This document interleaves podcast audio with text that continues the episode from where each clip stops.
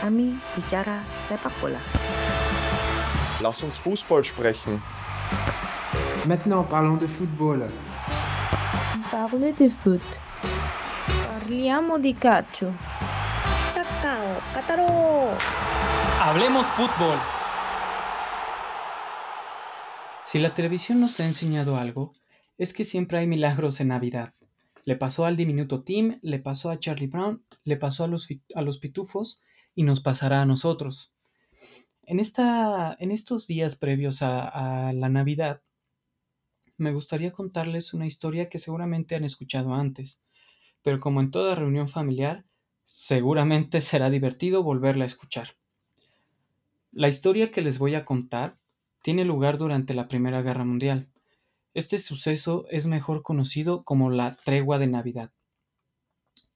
Era diciembre de 1914 y la, la Gran Guerra había iniciado apenas unos meses antes.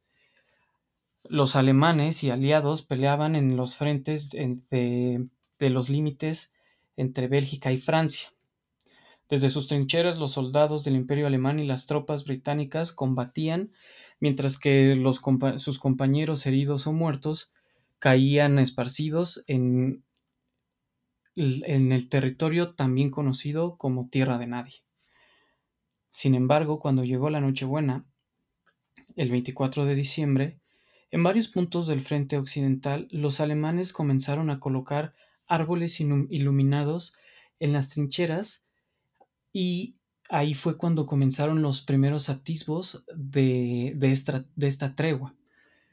Por lo que aliados, los aliados tam- también viendo las acciones de los alemanes, comenzaron o tuvieron un cese al fuego de manera espontánea. Y a pesar de las, de las indicaciones que de los superiores hacia la tropa para que no, no fraternizaran con el enemigo, así como también lo menciona el historiador Stanley Weintraub, por medio de anuncios, de "N- tú no disparas y yo no disparo, los ambos bandos comenzaron o de- de- dejaron las, las armas y los cañones a un lado para unirse entre ellos y comenzar a intercambiar regalos. eh, si había alemanes o, o ingleses que hablaran respectivamente su idioma en alemán o incluso sin eso comenzaron pues a intercambiar objetos, comida, bebida, villancicos, se dieron chance de recoger a los muertos de cada bando para darles un entierro digno o lo más digno que pudieran y a los heridos también. Así como esto la la pues un poco recordar que eran seres humanos y olvidarse un, por unos por unas horas por unos por un día los horrores y la oscuridad que trae la guerra consigo y bueno ustedes se preguntarán que por qué diablos o por qué estamos hablando de este tema en, en Hablemos Fútbol ¿no? Eh, no queremos romantizar de manera irracional el fútbol pero creemos que es un deporte particularmente que ha impactado de una manera positiva y bastante en el curso de la historia de, de la humanidad, del mundo, desde que comenzó, sí, comenzó a practicarse.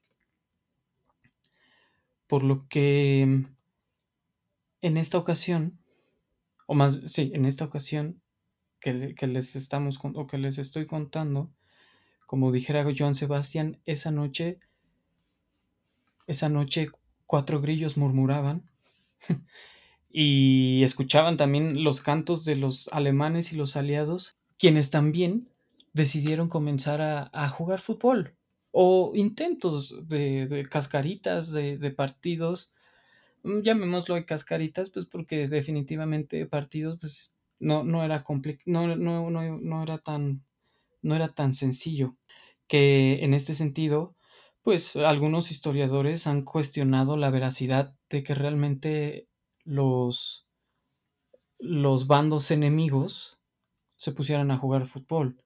De que la tregua existió, eso es definitivamente cierto. Sin embargo, el tema de las cascaritas, pues no, no, no convence aún a los historiadores, pues porque casi todos los relatos que hay al respecto son de parte de los aliados. Dudan de, o más bien como los alemanes no, no, no los confirman, eh, no, no, no creen que estos hechos hayan sido realmente, o al menos entre alemanes e ingleses, aunque sí hay historias en los que se menciona, o más bien también se menciona que estas historias generalmente involucra a gente del mismo bando.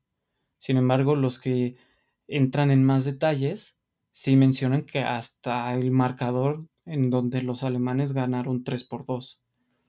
¿no? Hay otros, en, por ejemplo, en 1984, eh, Malcolm Brown y Shirley Seaton habían mencionado que, o dudaban, dado que los partidos organizados iban eran complicados por, por las condiciones del terreno, pero pues obviamente no iba a haber un partido de fútbol formal, también estos compas que se ubiquen, pues porque estaban en medio de la guerra. ¿no? El punto era, si ya es sorprendente que haya habido un, un cese al fuego, y si es todavía más sorprendente que compartieran entre, entre, entre líneas enemigas o entre bandos opuestos, no solamente eh, se dieran chance de hacer, de, pues sí, digamos, de reacomodarse por la fecha, sino compartieran eh, historias personales, objetos personales, comida y incluso hasta asientos, o bueno, sentarse en la misma mesa, sale del o llega lo extraordinario el haber tenido interacciones de cascaritas futboleras.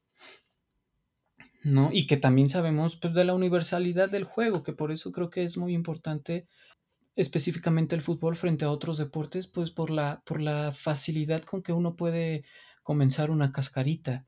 Mientras el objeto se deslice con facilidad en el suelo, podemos jugar fútbol con, con una almohada, podemos jugar fútbol con una piedra, una cascarita, podemos jugar con una olla, prácticamente cualquier cosa que se patee y aguante unas cuantas patadas, o con un zapato, eso en, en, y en, el, en los terrenos o en medio de la guerra, pues no sé, un, un casco, eh, las latas que tenían de comida, algún recipiente de metal o de acero, iba, iba a ser perfecto para utilizarse como balón de fútbol. Entonces, sí, también esperar que hubiera un, un, árbitro, que el coronel fuera el árbitro y que los generales estuvieran de entrenadores y algún capitán o teniente fueran los abanderados, pues compañeros, no mamen, ¿no? Pero bueno. Entonces, eh, y eh, de que lo que les comentaba, que los alemanes pues no, no tenían registro de esto, pues también sí, sí, de por sí había, hubo contra, hubo, hubo gente que estaba en contra de que, de ambos lados, hubo oficiales que estuvieron en contra de estas actitudes de parte de la tropa de fraternizar con el enemigo, definitivamente pues dejar registro de que, de que existieron estas acciones no, no, iba, no iba a ser una, un, un, algo honorable. Entonces, pero también no dudo que existiera, incluso, y, y, no solamente jugar al fútbol, seguramente hasta juegos de cartas o algo por el estilo, ¿no? Algo, algo que les pudiera también dispersar la mente, recordar su humanidad y compartir es, esos, esos, esas pocas horas, ese día, incluso para encontrar la motivación de vivir o de, de, ganar, ¿no? No sé, tal vez eso ya es muy perverso porque es como um, justificar la guerra, pero al menos para sobrevivir, ¿no? no sin meternos en, en, en Honduras, dicen por ahí. Y pues, ya con, con, continúo con este, con este relato en el que pues, acordaron que la tregua continuaría hasta el, hasta el siguiente día, fue, fue 24 y 25, para poder reencontrarse o prolongar un poco más, más lo más posible esta convivencia, eh, alargar también la sensación de que sus horas pudieran estar contadas y poder también enterrar a, sus muertos, que incluso se ayudaron a cavar las tumbas entre ellos, celebrar las ceremonias en memoria de las personas que habían fallecido y hasta un, tengo entendido en, la investigación que realicé para este programa especial, que hasta sacerdotes o capellanes hacían lecturas en hacían lecturas bilingües tanto en inglés y en alemán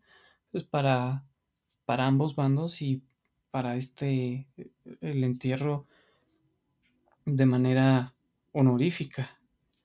Y ya para 2014 hubo un se celebró el centenario de, pues de, de estas actividades y específicamente de que se haya jugado fútbol en estas condiciones tan terribles que, representa una guerra, eh, se hizo esta, este evento organizado por la UEFA y que en ese entonces era presidida por Michel Platini, un exfutbolista francés que actualmente, o bueno, tuvo que renunciar por temas de corrupción, eh, pero en, en, aquel, en aquel entonces, en ese año, organizó un homenaje con diversas personalidades de la política y del fútbol, en el que ah, en un acto en, un campo de, de, soccer, bueno, de fútbol, y que tomó lugar en, en estas, en, en, la frontera entre Bélgica y Francia, donde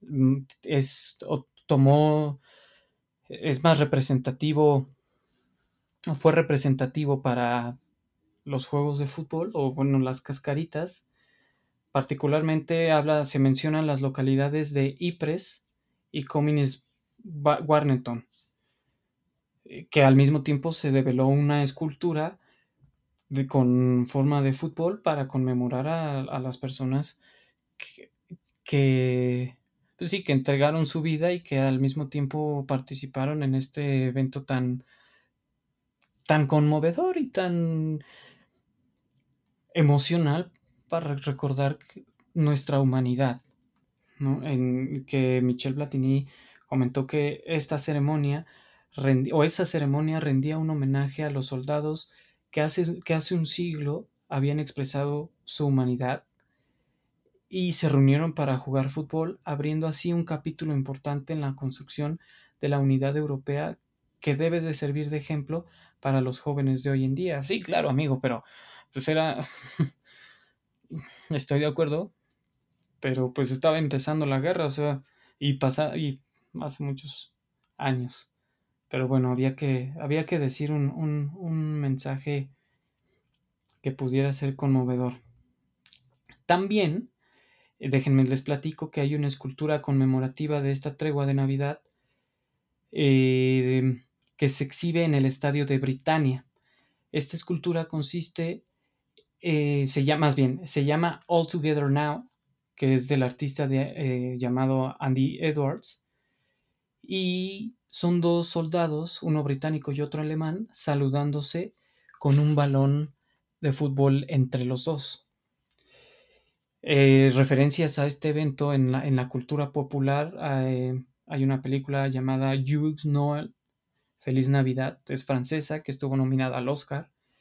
También a lo que les comentaba del historiador Stanley Weintraub, de su libro que se llama Silent Night, The, Story of the World War I, Christmas Truce, en el que relata pues, el suceso que supuestamente fue testigo. También, eh, por otro lado, el escritor inglés Robert Graves, que tiene muy buenos libros sobre mitos griegos y mitos griegos y romanos, em, tiene un, un libro que se llama Tregua de Navidad basado evidentemente en este suceso. Y otro que si tienen curiosidad de también de, escuchar es Paul McCartney, digo, esto tal vez ya no mencione fútbol, incluso no sé, algunos de los relatos y de testigos históricos eh, hacen, mencionan el fútbol, algunos les darán énfasis, pero lo que les, lo que les comentaba, pues, esto, la, la, un Paul McCartney tiene una canción que se llama Pipes of, Pipes of Peace, donde habla de la tregua. Si ven el video, pues no juegan fútbol, pero al final me pareció, nos pareció importante contarles este relato de que además cuenta, involucra al fútbol en un momento de oscuridad. Creo que nos ayuda un poco también a recordar, pues sí, a estas épocas, ¿no? Nosotros también apelamos a nuestra humanidad y a que siempre hay un halo de luz, como ahora que ya está saliendo la vacuna y todo de contra el COVID. También apelar a esta humanidad, a este sentimiento, a esta conciencia sobre el otro y quedarnos en casa, estar en casa, ser pacientes, porque incluso si pensamos en la inmediatez, definitivamente seremos egoístas y diremos, pues es que podríamos pensar que ya es suficiente, que ya estuvimos mucho tiempo, que ya viene la vacuna, sin embargo, a largo plazo, incluso para nosotros, no será la mejor decisión no respetar, no respetarnos, no respetar la salud de nuestros familiares, de nuestros amigos y definitivamente a largo plazo y en una perspectiva más amplia, pues podríamos afectar a gente que no conocemos. Nuestras acciones tendrían consecuencias más allá. Pero bueno, espero que les haya gustado este especial de Navidad de los Simpsons de Hablemos Fútbol y les deseo lo mejor para las fiestas navideñas, para fin de año y el siguiente en 2021 llegaremos con todo. Síganos en nuestra cuenta Hablemos Fútbol en Instagram y en Twitter. El nombre también de Cristina y de Aarón. Les deseo lo mejor. Hasta luego.